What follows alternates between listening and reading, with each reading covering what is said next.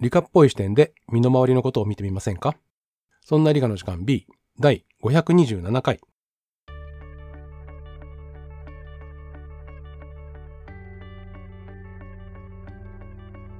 そんな理科の時間 B お送りいたしますのは吉安とよ香りとまさとです。ろしくお願いします。よろしくお願いします。願いします。えーというわけで今日は3人でお送りします。今日は三人。はい。明日は。明日とか来週は 来週の風が吹きます。なんか風邪ひいてる人がいるみたいだしね。すいませんね。ちょっとだけ鼻声でごめんなさい。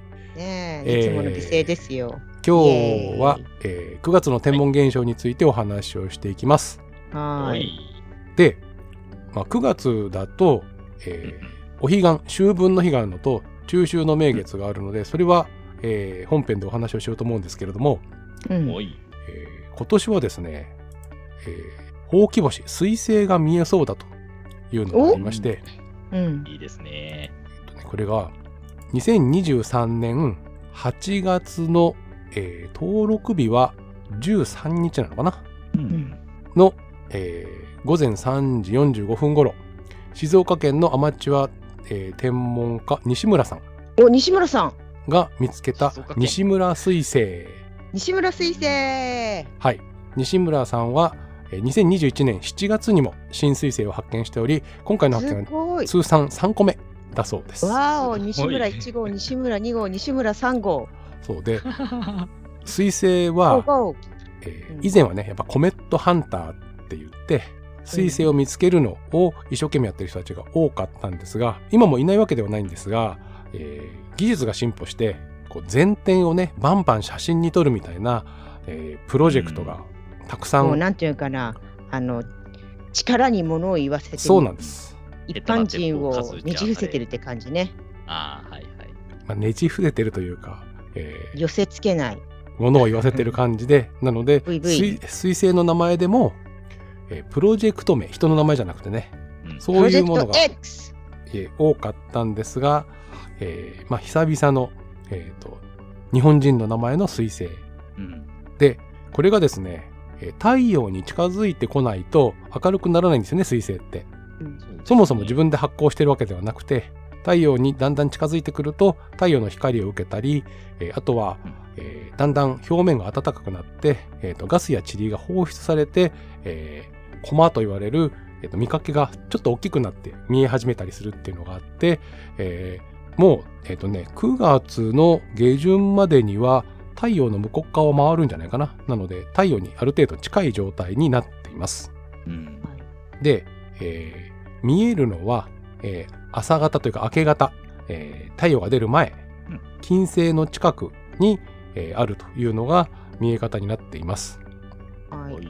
で、えーいつも難しいどのくらいの明るさにな明るさになるか予報というか予想 なかなか当たらない。なかなか当たらないんですよ。はい。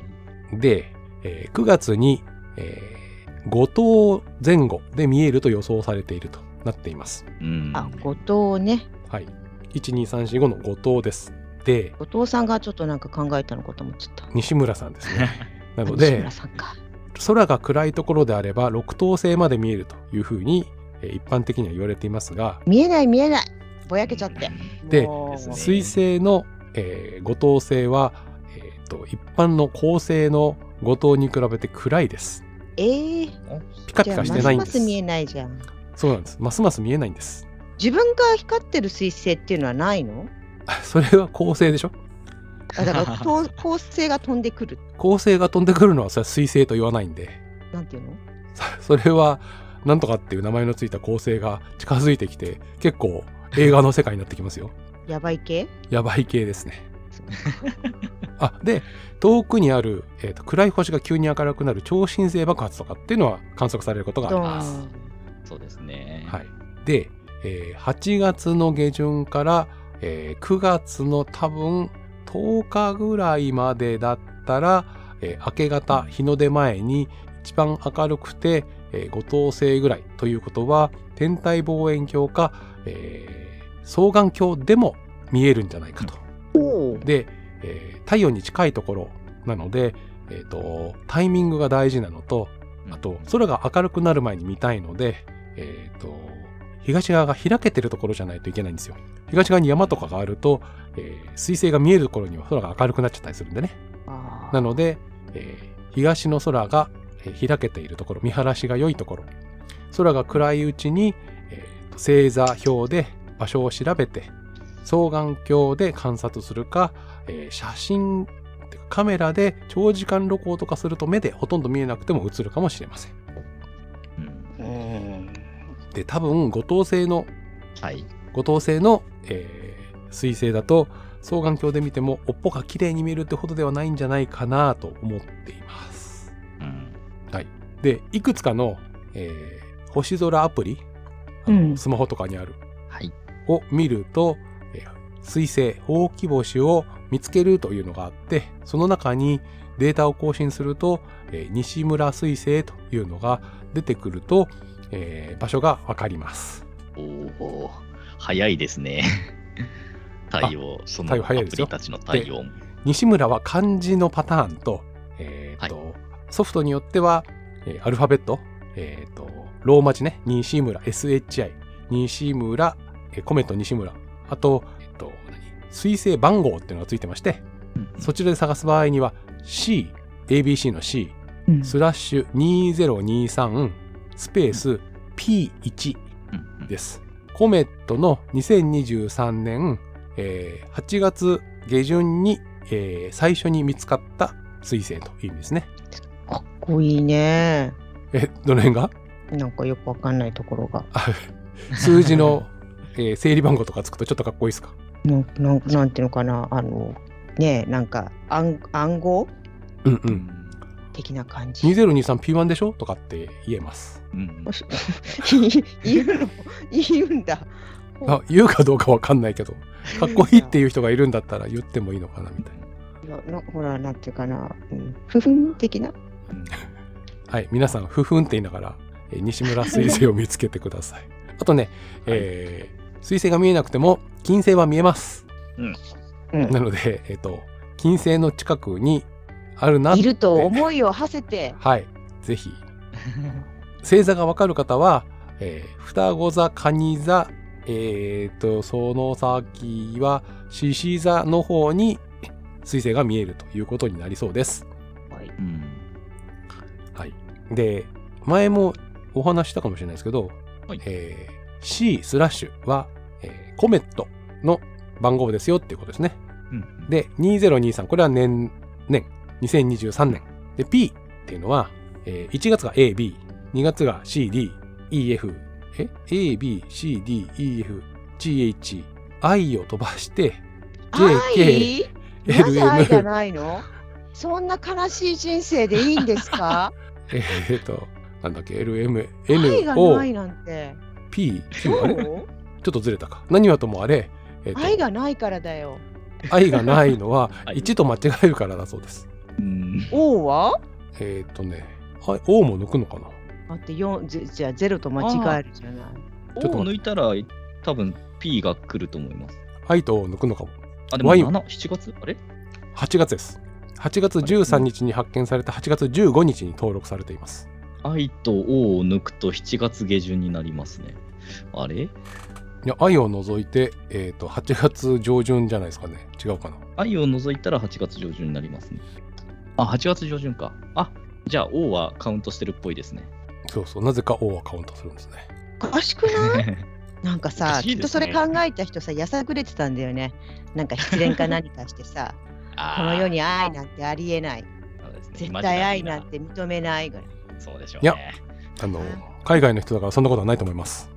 いやでもさ、失恋はさ、別に海外だろうがさ、関係ないからみんな起こすからさ、やさぐれてたんだよ。うん、でも、もう俺には愛なんていらない。俺には星があればいいんだ。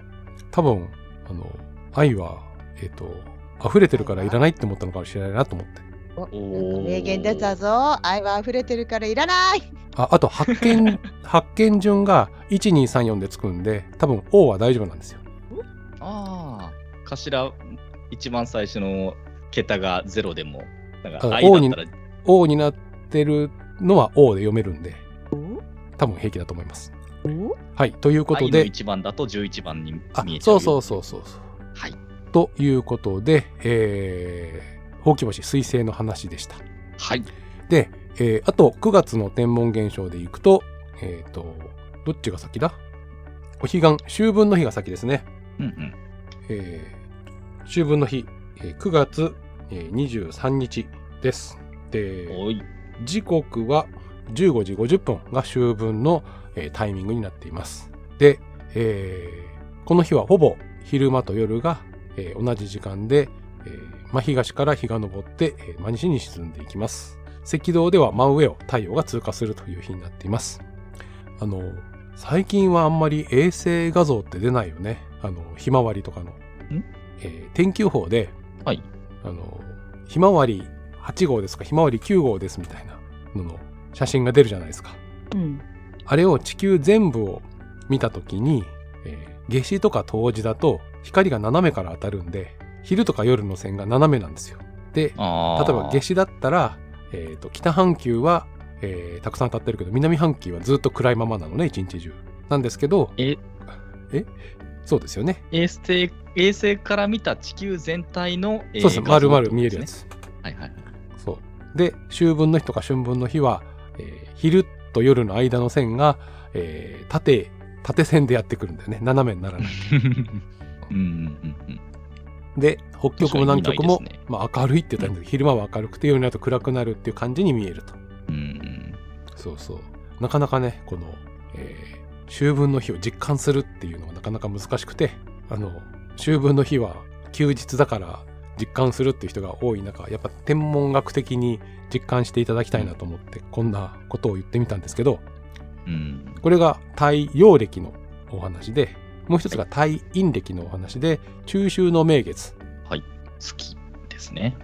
が、えー9月の29日です。この日が満月で、中秋の名月です。中秋団子の日ですね。そうですね。お団子とかすすき三兄の。弟。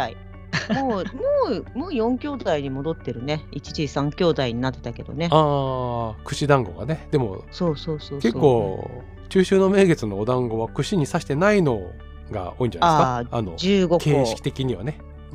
で、えーこちらはもうご存知の方が多いかもしれませんけれども、旧暦の8月の、えー満月が中秋の名月になっています。で、えっ、と、多分ね、今年は十五夜と満月の日が同じなんじゃないかな。ほうよじゃあ、もっと食べなきゃダメな感じ？そ うじゃないです。えっ、とね、ちょっと待ってね。えー旧暦は新月の日が1日なんですよ。だから、うんえーっと、なんていうのかな。で、えー、太、ん？何？月齢は、えっと、新月をゼロとして数えて、そこでちょっと半日分ぐらいずれるんですけど、で、えー15日を、えー、15夜って言うんですけど、うんえっと、天文学的には、フルフルの満月がある日を、えー満月の日っていうんで、満月の日と十五夜がずれることがあるんだよね。うん。なんですが、えー中秋の名月と、えー満月の日は、えー今回は同じかな。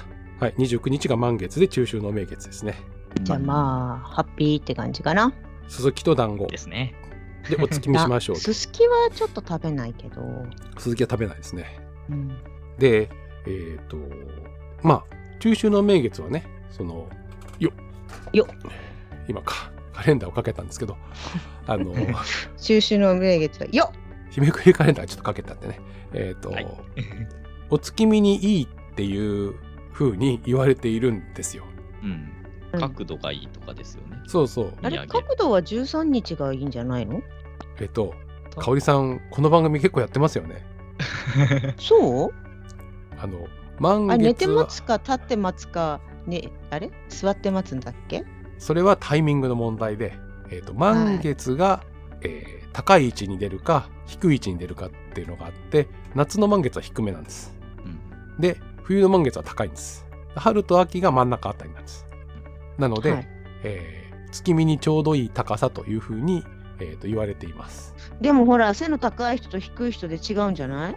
いや、あのー皆さん縁側とかで座って待つので大丈夫なんじゃないですかね？縁側なんてある？縁側なんてありますよ。ある？実家には縁側ありますよ。実家にはないな、実家にも。うんもうないな。うん。そう背が高くても低くても見上げる角度はほとんど変わりませんはい。座高の高さが同じってこと？えっ、と100メートルのビルでも、えー、と地上でもえー見上げる高さはほとんど変わりません。すいません真面目に答えてしまって。もうなんて、なんて、なんて言っていいか、ちょっとすごく悩んじゃって、何も出てこなかったよ。はい。ということで、えー、とはい。9月は、えーじゃあ、吉谷さんは地面から見てください。私はビルの上から見ます。あビルの上から見てください。私はあのその日どこに行くかでちょっと考えます。どっか行くの？えっ、と金曜日なんでどっかで仕事してるんじゃないかと思いますが。花金ですか？えっ、とあれ？金曜日のなんだっけ？ハッピーフライデーじゃなくてなんだっけ？なんかあったね。プ。レミアムフライデーありました。ね。どこ行った？えっ、とですね。うんなくなりました。はい。一つだけあなくなったの？プレミアムフライデーの話をすると 一つだけ、はいはい。あの、えー私の番組「そんな理科の時間」ではですね。はい。はい。プレミアムフライデーを推奨してますか？違います。天文現象をお知らせするときには、必ず月末の金曜日なのです、ああ、確かに。なので私はあの天文現象の回を配信するとあそうだったプレミアムフライデーだったなって思い出すんですよ。えー初めて聞いた。い初めて聞いたって言っても。でもプレミアムフライデーの話題は何度か出た記憶はあるのね。吉安さんとのこの話をしてるときにね。はい、でも話題に出たっていうだけで、それが毎回重なってるとは気づかなかった。っていうか同じ定義なんで毎月最終金曜日をプレミアムフライデーにしましょうって言って私たちの番組も最後の金曜日の配信を翌月の天文現象にしましょうって言ってて、えっと、プレミアムフライデーに配信してるのがそんな理科の時間の天文プレ現象。ミアムフライデーの方が後だよね。後で先になくなったよね。あもうあれは本当に撤回されたっていうのでいいの？よく知りません。国のプレミアムフライフライデーのウェブサイトがなくなったらしいというのだけ聞きました。へえ。はい。なくなったんだ。ということで本編に行きたいと思います、はーはい。い。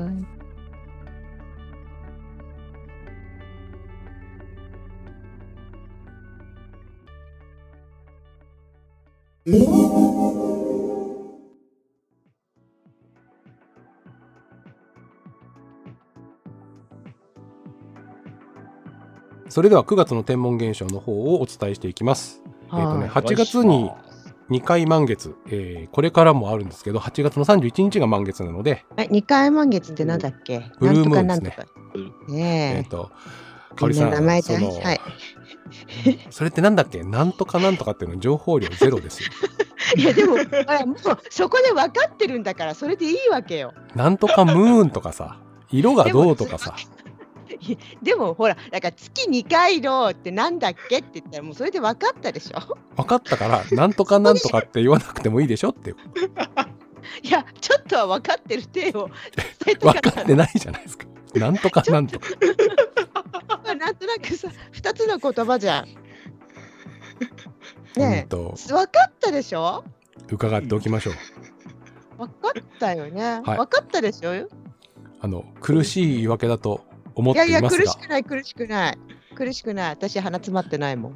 じゃあなんとかなんとかで、なんとかなんとか。か。なんとかで、え2回目の満9月の新月は、えー9月15日が新月です。うん先ほども、えーお話しした通りここが旧暦で言うと8月の1日になります、うん。で、えー満月が9月の29日。旧暦の8月の、えー満月というか、まあ、十五夜なのでこの日が中秋の名月というふうに言われています。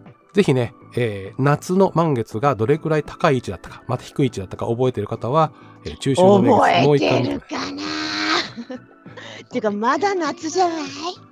だから9月の末ですからね。まだ夏じゃない？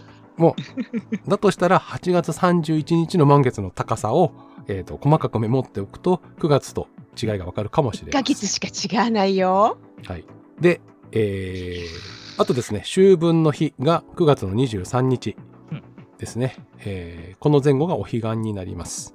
お彼岸は何するんだっけ？お彼岸はお墓彼岸参りじゃないですか。花が、あ、彼岸花が咲いて、ぼたもち違う。えっと、何餅？おはぎ？あ、そう、おはぎだ。うんおはぎだ。おはぎ。でいいね、食べ物と結びついてる行事って。というかまあ、いいですえー日本のね、えー和食とか和のお菓子は季節感があるやつが多いですからね。いいね。練り切りね。大好き。で、えー各惑星の方の動きです。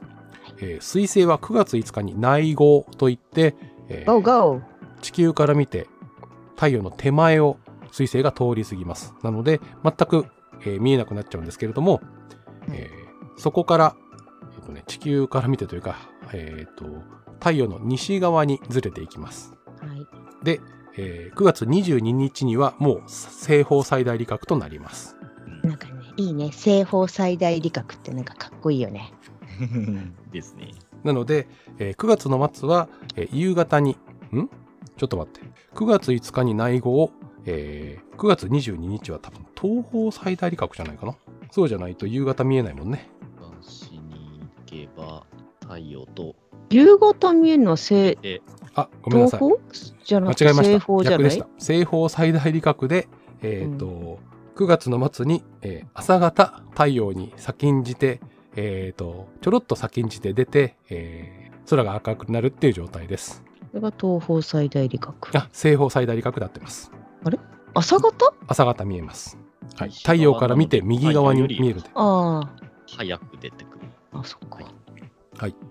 えー次金星、えー金星は明けの明星ですがじわじわと太陽から離れていきます、えー9月19日に、えー最大高度一番明るい、えータイミングになります、うん。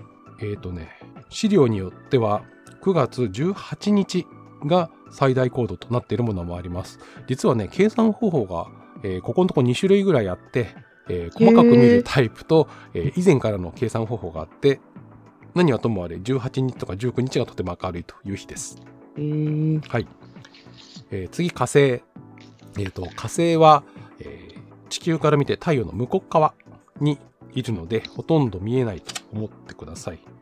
えっ、とね一応、えー夕方に太陽を追っかけて沈むっていうのがあるんですがほとんど見えません。はい、一方木星は、えーと夜8時ぐらいから出始めて夜中中見えています。11月ぐらいに、えー太陽と地球と並ぶので、えとても見やすい時期になっています。あのー外惑星はね、どっちかっていうと内惑星よりも動きがゆっくりなので、えーこれからじわじわとより見やすい感じになってきます。一方、土星は8月の終わりに、えー小になりました。なのであ、、小なんですね。えー9月も引き続き見やすいです。小ですか。はいはい。なので、土星はほぼ、えっ、と、日暮れとともに東の空に見えていて、明け方、ちょっと前に、えー沈んでいくというふうなことになっています。で、えー月と惑星が近づくタイミングですが、えっ、とですね、4日に月と木星、えっ、と、14日に月と水星、あ、1個飛ばした。12日に月と金星、17日に、えー月と火星、えーで、多分金星と水星と火星とかは、えー月を、えー見つけるのも大変なんじゃないかと思います。で、えー土星と月が近くなるのは27日、27日ですね。ということになっています。はい。はい。はいえーあとですね、えーこの番組では、えーなるべくこう目で見える天文現象をあのお知らせしているんですが、うんあの一等星のアンタレスっていう星が月にあんた隠れるという誰です？えーと火星の敵と呼ばれるアンタレス。あんた誰です？アンタレス。で、えーアンタレスというサソリ座の、えー一等星が月に隠れるというなかなか珍しい現象があるのですが、か。えー9月21日の夕方はい。微妙なのはですね時間帯でえっ、とねだいたい夕方5時から、えー6時半とか7時近くぐらいなんですよ。うんで9月の21日は、えーお彼岸前後ですよね。ってことは、えーと日没はだいたい6時前後なわけです。ということは、えー月は多分見えてるんですけどアンタレスは、えー肉眼だと観察しづらいかもしれません。あんた全然見れないです。なので、えー肉眼で見えないかもしれませんが、えー望遠鏡を使えば見える。で、双眼鏡でも微妙かなという感じの、えー、現象ですが、一等星がね、はい、月に隠れるっていうのはなかなかないんですよ、実は。ほう。多分ね、そうそうそう、今年日本で見ることができる唯一の一等星の恒星食、つまり月に隠れる。なので、えー、注目ではあるんですが、えー、頑張らないと見えません。肉眼では無理そうです。うん。はい。という感じ。はい。はい。えー、あとはですね、あと木星とか土星が見やすいという話をしたので、ぜひ、えーと、月と木星が近づく感じを、えー、楽しんでいただければいいかなと思います。はい。えー、あと、なんだっけ。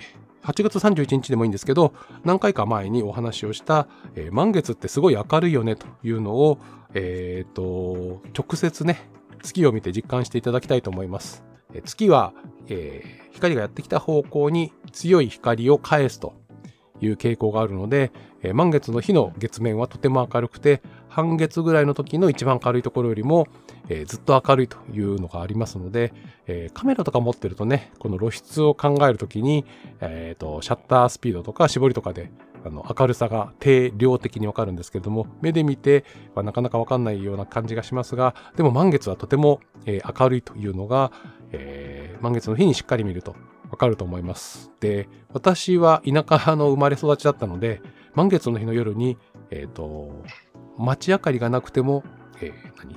月で影ができる？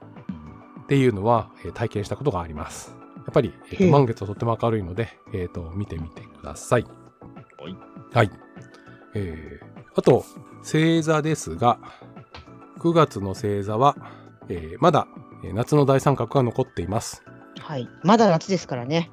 まあ、それはありますね。すねはい、で、えー、まあ、夏の大三角はね、あの、真夏の、えー、夜更けに、えー、南の空に来るんで、えっ、ー、と、なんていうの？夜8時ぐらいだと、この9月とかで真南に、ん ?9 月に真南に、えー、夏の大三角が来るのは9月ぐらい。ん？なんか間違ってんな。9月頃だと夜8時ぐらいに、えー、夏の大三角形が見やすいです。で、えー、秋の四辺形と呼ばれるペガスス座の、えっ、と、四角、なんかね、四角の中に、えー、暗い星しかない四角が見えてくるっていうのが、えー、東から昇ってくるので、えー、これを見つけられると、ちょっと、えっ、と、ペガスス座を見つけられるようになるんじゃないかと思います。でもさ、なんかその目で見るとさ、みんな四角に見えるんだよね。うんとね、その辺がだから。三角形がさ、みんな三角形に見えるのと同じでさ、あのほら、偽十字があるみたいでさ。そうそうね、難しいんですよね。ねみんな見えるんだよ。そう。なので、ぜひ、え、ー、と、こういう機会に、えー、秋の四辺形でペガスス座っていうのの雰囲気を、えー、しっかり見てですね、えっ、と、わかるようになっておくといいんじゃないかと思います。えあと、えー、サソリ座はだんだん、え見にくくなって、え南の空に見えるのは、伊手座、えヤギ座、水亀座という感じですね。で、えー、もう少しすると魚座が見えてくるんじゃないかと思います。えー、北の空は、えーと、カシオペア座が少し見やすい。で、えー、北斗七星は少し低い位置という感じで見えるはずです。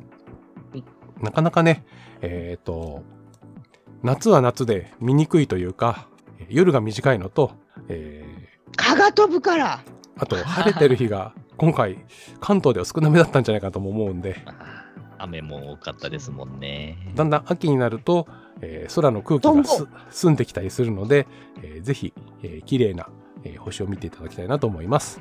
はい。はい。ということで、えー、9月の星空案内でした。はい。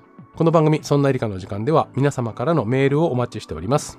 メールの宛先は、理科アットマーク 0438.jp rika アットマーク数字で 0438.jp です。えっと、この宛先でよろしかったでしょうかっていうメールが来ましたが、合ってます。受け取ってます。あとはですね、えー、そんない .com、sonnai.com のウェブサイトの、えー、そんな理科の時間の番組が一覧になっているところの右側にフォームがありますので、そちらからも送っていただけます。えー、お好きな方をお使いください。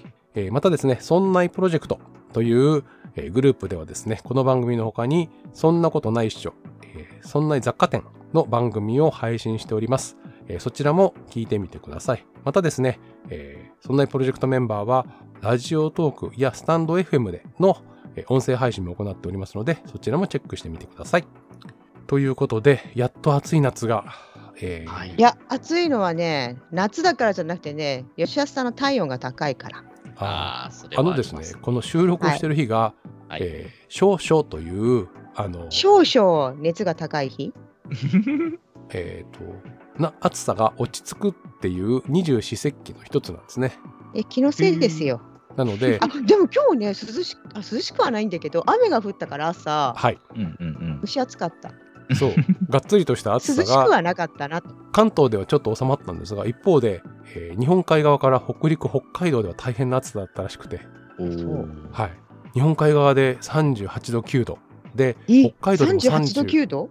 38度とか9度、ああ、日本海側の東北地方とかでね、秋田とか大変だったみたい。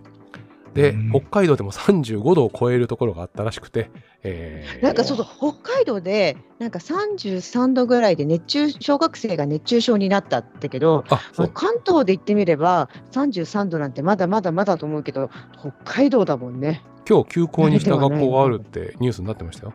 ええはい。ということで、えー季節的には秋に入りましたが、暑さには十分ご注意してください。はい。ということで、えーそんなエリカの時間第527回、この辺にしたいと思います。お送りいたしましたのは、吉安と、香りと、まさとでした。それでは皆さん、次回の配信でまたお会いしましょう。さようなら。また今度。ごきげんよう。